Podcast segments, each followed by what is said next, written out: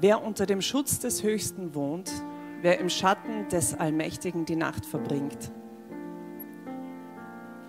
der sagt wie ich über den Herrn, meine Zuflucht ist er und meine Burg, mein Gott, dem ich vertraue. Ja, er rettet dich vor dem Netz des Jägers, vor den verderbenbringenden Pfeilspitzen. Er breitet seine Schwingen aus über dir. Unter seinen Flügeln findest du Zuflucht. Wie ein Schild schützt dich seine Treue. Wie eine Schutzmauer umgibt sie dich. Du brauchst keine Angst mehr haben, weder vor den Gefahren, die in der Nacht drohen, noch vor den Pfeilen, die am Tag daherfliegen. Du brauchst dich nicht zu fürchten, weder vor der Pest, die sich heimlich ausbreitet, noch vor den Seuchen, die offen wüten. Auch wenn tausend neben dir fallen, zehntausend an deiner rechten Seite, dich wird das Unglück nicht erreichen. Vielmehr wirst du es mit eigenen Augen sehen und erleben, wie die Frevler bestraft werden.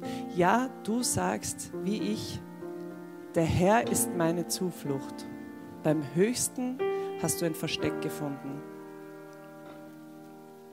Kein Unheil wird über dich hereinbrechen und kein Schicksalsschlag wird dein Zelt treffen. Denn er wird seinen Engeln befehlen, dich zu beschützen, wohin du auch gehst. Auf ihren Händen werden sie dich tragen, damit dein Fuß nicht an einen Stein stößt. Über Löwen und Kobras wirst du hinwegschreiten, Junglöwen und Giftschlangen wirst du zertreten.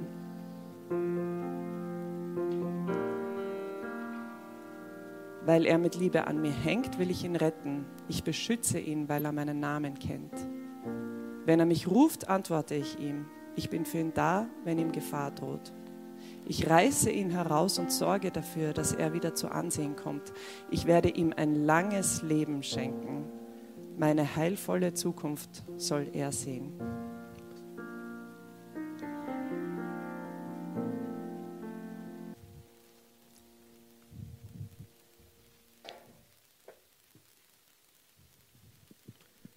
Ja, guten Morgen. Wir sind gerade mitten in der sogenannten Fastenzeit, auch wenn wahrscheinlich die meisten von uns nicht im wortwörtlichen Sinn fasten, so ist es doch eine Zeit, in der wir uns gemeinsam auf Ostern vorbereiten. Ostern ist ja an sich eine schöne Zeit. Gestern Abend hat es so ausgesehen, als würden wir vielleicht im Tiefschnee Eier suchen, aber heute schaut es wieder ein bisschen besser aus. Aber normalerweise ist es eine frühlingshafte Zeit, in der die Blumen blühen und die Hasen hüpfen am Feld und die Kinder suchen bunte Eiern. Aber mit Abstand das Beste ist natürlich, unser Herr Jesus ist auferstanden. Das ist das Gute an Ostern. Aber Ostern hat in diesem Zusammenhang natürlich auch eine erschreckende Komponente, den grausamen Tod unseres Herrn am Kreuz. Unter anderem auch deshalb, erschreckend, weil wir daran erinnert werden, dass auch wir eines Tages sterben werden und niemand weiß, ob er oder sie einen schönen, friedlichen Tod haben wird. Der Gedanke an den Tod oder der Gedanke an Unglück, der kann uns schon sehr unruhig machen, kann uns beunruhigen. Aber es gibt ein Gegenmittel gegen diese Unruhe und das ist der Psalm 91, den die Liesel gerade vorgelesen hat. Ein Gebet der Ruhe. Und ich möchte jetzt noch ein paar Verheißungen wiederholen, wo es vor allem um diesen Schutz von Gott geht. Wer unter dem Schutz des höchsten wohnt, wer im Schatten des Allmächtigen die Nacht verbringt, der sagt wie ich über den Herrn, meine Zuflucht ist der und meine Burg. Burg, wir denken heutzutage meistens an kaputte Ruinen, die wir beschützen müssen, damit sie nicht ganz verfallen. Aber damals war eine Burg was mächtig Starkes, dort hat man Zuflucht gefunden. Weiter heißt es, er rettet dich vor dem Netz des Jägers, vor den Verderben bringenden Pfeilspitzen. Unter seinen Flügeln findest du Zuflucht. Wie ein Schild schützt dich seine Treue, wie eine Schutzmauer umgibt sie dich. Du brauchst keine Angst mehr haben, keine Angst vor den Pfeilen. Du brauchst dich nicht zu fürchten vor Pest oder vor den Seuchen, die offen wüten, passend zu unserer Zeit. Auch wenn Tausende rings um dich fallen, dich wird kein Unglück erreichen. Er wird seinen Engeln befehlen, dich zu beschützen, wohin du auch gehst. Auf ihren Händen werden sie dich tragen, damit dein Fuß nicht an einen Stein stößt. Und im letzten Vers, ich werde ihm ein langes Leben schenken, meine heilvolle Zukunft soll er sehen. Wenn wir versuchen, den Psalm inhaltlich zusammenzufassen, könnten wir sagen, mach dir keine Sorgen. Es kann dir eigentlich nichts passieren. Gott ist wie ein Schatten für dich. Ja? Die glühende Hitze von oben, von der Sonne, die kann dir nichts anhaben. Wie eine Vogelmutter, die über ihren Küken sitzt, damit die Sonnenstrahlen von ihr abgeblockt werden, so ist Gott über dir. Gott blockt dich ab. Alle schlechten Dinge blockt er ab von dir. Wenn Feinde auf dich ihre Pfeile schießen, dann werden dich diese Pfeile nicht treffen. Wenn Pest und Seuche wüten und alle rund um dich sterben, du bleibst verschont. Wer zu Gott gehört, bleibt verschont. Gottes Engel werden ihn beschützen. Er wird ein langes Leben haben und in eine gute Zukunft blicken. Auf die heutige Zeit umgedeutet könnten wir sagen, mach dir keine Sorgen um Corona, dich wird es nicht erwischen, auch wenn es alle rund um dich erwischt. Oder angesichts des Krieges in der Ukraine könnten wir Soldaten sagen, glaub an Gott, dann wird dir nichts passieren, dann wird dich am Schlachtfeld keine Kugel treffen. Wer unter dem Schatten des Allmächtigen ist, ja, dem können Pfeilspitzen nichts anhaben. Der wird lange leben, heißt es doch im Psalm 91. Einige von euch kennen wahrscheinlich die Biografie von Jim Elliot, einem jungen amerikanischen Missionar, der in den 1950er Jahren zusammen mit Freunden in den Regenwald Ecuadors gereist ist. Sie sind als Missionare zu den Indianern dort, zu den Regenwald-Indianern gereist, um ihnen die gute Nachricht von Jesus zu erzählen. Und dort gab es einen Stamm, die sogenannten Auka, die waren bekannt dafür, besonders gewalttätig zu sein.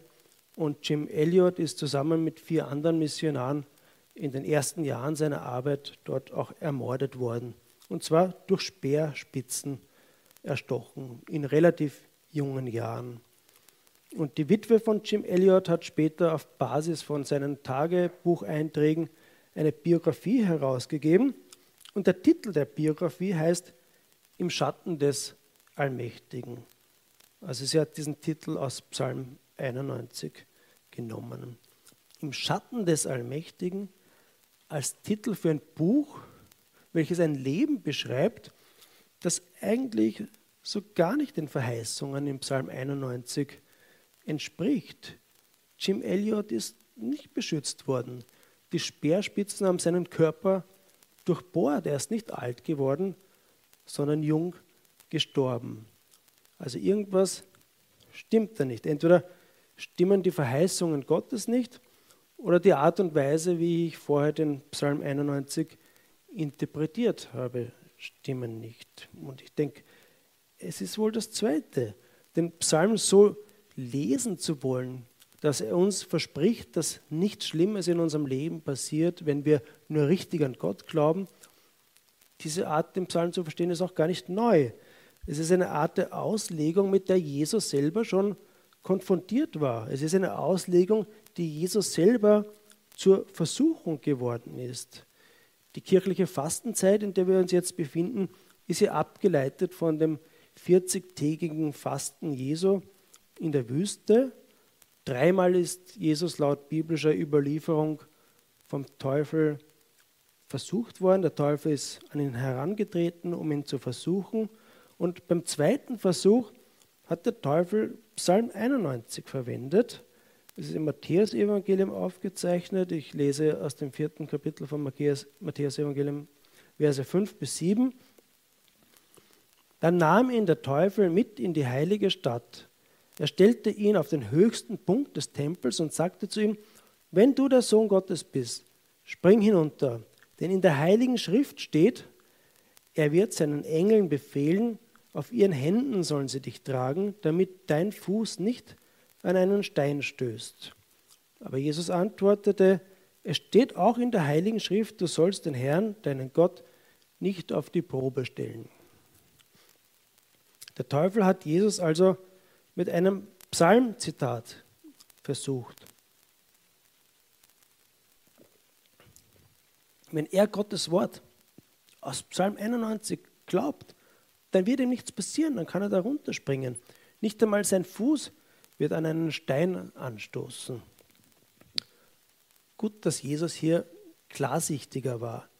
Jesus hat gewusst, na, so ist dieser Psalm nicht zu verstehen. Jesus hat schon gewusst, mir wird sogar noch viel mehr passieren, als dass ich meinen Fuß an einen Stein anstoße. Ich werde gekreuzigt und ich werde jung sterben. Rein vom Karfreitag aus betrachtet hätte Jesus sagen können, ja, Psalm 91 stimmt nicht, diese Verheißungen stimmen nicht.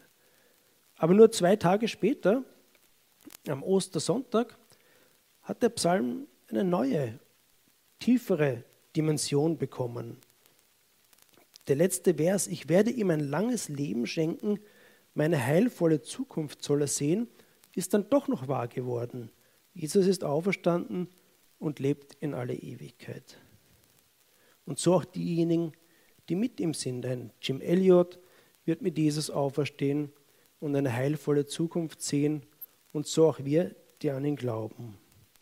Jesus hat den Psalm also richtig verstanden und sich nicht verführen lassen. Und auch wir müssen uns fragen, ob wir nicht manchmal gedanklich äh, versucht werden, Gottes Wort anders zu lesen, als es gemeint ist.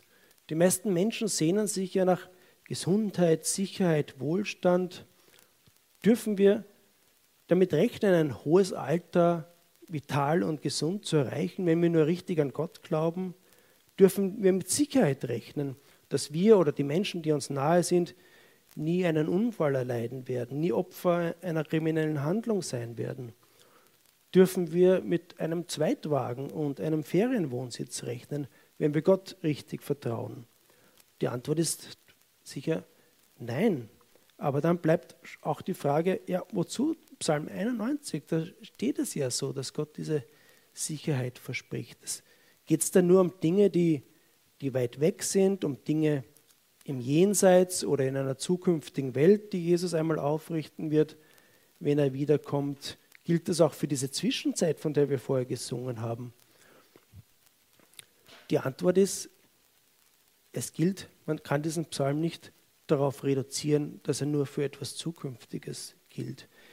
Tim Keller sagt zur Auslegung dieses Psalms in der Fastenzeit, wir sind nicht sicher vor Problemen, aber wir sind sicher in Problemen. Nicht sicher vor Problemen, aber in Problemen. Gott erspart uns nicht zu leiden, aber er ist mit uns im Leiden, tröstet uns im Leiden. Wenn wir auf Gesundheit, Sicherheit, Wohlstand bauen, dann bauen wir auf Sand. Dann findet unser Herz einfach keinen Frieden. Denn wir wissen alle, Gesundheit, Sicherheit, Wohlstand, das kann uns jederzeit genommen werden. Darin gibt es keinen Frieden. Im Vergleich zu vielen anderen Ländern dieser Welt genießen wir in Österreich sehr viel Wohlstand und Sicherheit. Und doch leiden so viele Menschen Ängste. Oft sind es rational nicht erklärbare Ängste. Trotz bester Gesundheit machen sich viele Sorgen, ernsthaft krank zu werden. Gesundheit kann man nicht festhalten. Gesundheit gibt keine Sicherheit. Wenn wir aber auf Gott bauen, nur auf ihn hoffen, gibt er uns Frieden. Auch wenn wir dann wirklich krank sind, kann Gott uns Frieden geben, den sonst kein gesunder Mensch hat. Wenn wir bedroht werden, kann Gott uns Frieden und ruhigen Schlaf geben, den die Menschen in den sichersten Ländern der Erde oft nicht finden. Und ich weiß, das klingt alles vielleicht ein bisschen leicht gesagt, gut in der Theorie.